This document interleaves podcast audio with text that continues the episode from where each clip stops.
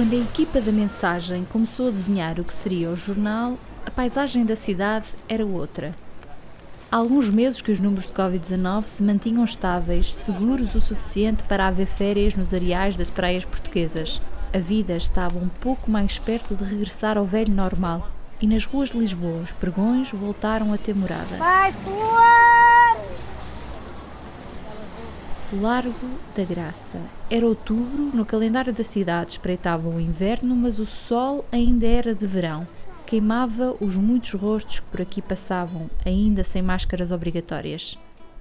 Obrigatória aqui era Maria Odete marcar presença, ou a graça não voltaria a ser graça sem ela. A florista de 80 anos é a dona do pregão que ouvimos. Vai!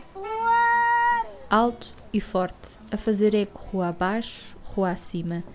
As mãos com que arranja e vende as suas flores contam a história de um largo, mas não é pela rispidez das mãos enrugadas ou as espécies de rosas que expõe que a conhecem, é pelo grito de guerra que já cá não mora. Eu sou a Catarina Reis e estes são os Sons de Lisboa.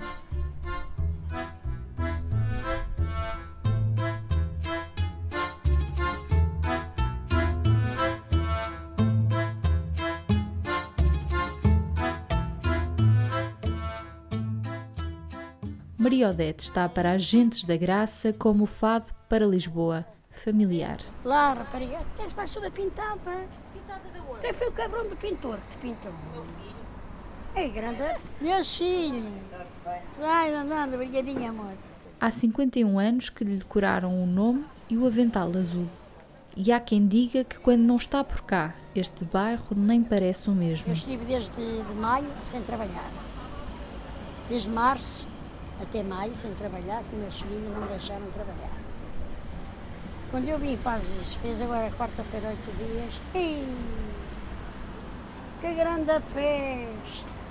Ai, não dete! Tu não sei que parece a graça sem você! Eu vinha lá embaixo ouvi o seu grito! Ai, a minha dete já lá está! Pois, foi uma coisa porra. Parava diariamente num pequeno quiosque de madeira num passeio virado para a rua. A mesma onde, de minutos a minutos, passa a famosa carreira de elétrico 28, que percorre do Martim Muniz a Campo de Ourique. Mas a sua barraca não era abrigo, apenas um chamariz. Nem quando chovia se encontrava Maria Odete lá por dentro. Nem ela, nem as flores que se esticavam para a rua em bacias de plástico, rosas, gerberas, o que a natureza der na devida altura do ano. Se faz chuva, abrigam-se debaixo do pequeno toldo. Ganhou este espaço coberto apenas há quatro anos. Durante o resto da sua carreira como florista da graça, habituou-se a trabalhar de cesto no braço, saltando de esquina em esquina. Não, estive ali àquela esquina, daquela pastelaria, dali passei para lá, para a esquina da Rua do Sol, depois vim vindo, vim vindo, vim vindo, vim vindo, pus-me aqui e depois a Presidente da Junta fez-me este quiosque, pôs-me ali embaixo, depois ali de baixo, eu pedi ao Presidente da Câmara, o Presidente da Câmara mudou-me para aqui. É por isso também uma testemunha viva das transformações do bairro. Onde tinham lugar vidraceiros, há agora espaço para uma esplanada onde se saboreiam croissants e pão fresco. Oh, mudou a noite ao dia, pá, o que isto era. Olha, Ali onde está aqueles gajos assentados, aquele coisa sol das análises, era uma padaria. Isto aqui era um talho dos rapazes aqui da pizzaria. Depois os rapazes passaram à móvel flores, aos móveis. Aqui era um vidraceiro. Depois também passou a móvel flor. Aqui era o que, Maria Odete? Veio para aqui um chinês. Ali mais à frente era um vidraceiro. Vidraceiro não. coisa de mármores. Uh, ali, onde é que é aquela padaria, aquela pastelaria lá à esquina, era uma drogaria.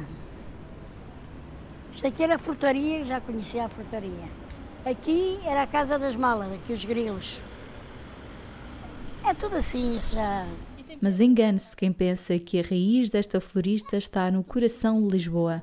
O sotaque vai tirando as dúvidas e as vírgulas que transforma habitualmente em calões também. Já vês, são assim, oh mãe, já vês há tantos anos de espinho. E, hum, e, e o teu, o teu V, o B, olhava o caralho. É natural de Espinho, no Porto, cidade à beira-mar. Aliás, foi mesmo pela venda do peixe que começou, ainda nem era senhora maior de idade. No norte vendeu um pouco de tudo, até de estrume. Passou pelas hortaliças e trabalhou numa fábrica de brinquedos. Um casamento arranjado com Lisboeta retirou-a da terra. Eu vim para cá, tinha 24 anos. Pois é, eu ia perguntar que veio para cá porquê? Casei com um homem de cá. O casamento foi arranjado com o irmão dele que andava lá na tropa. Lá, rapariga. Chegada à cidade, arrancou para a rua de flores debaixo do braço. Flores, como é que, como é que chegou às flores? Foi Porque eu tinha uma cunhada minha que vendia. E é que me citou para eu ir para a venda. Mas só começou depois nas flores quando veio para Lisboa. Sim.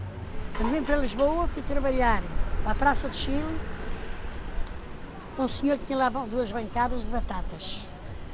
E eu fui para lá, ah, não sei se era ganhar 30 escudos por semana, se era por dia, já não me lembro, trabalhei há tantos anos.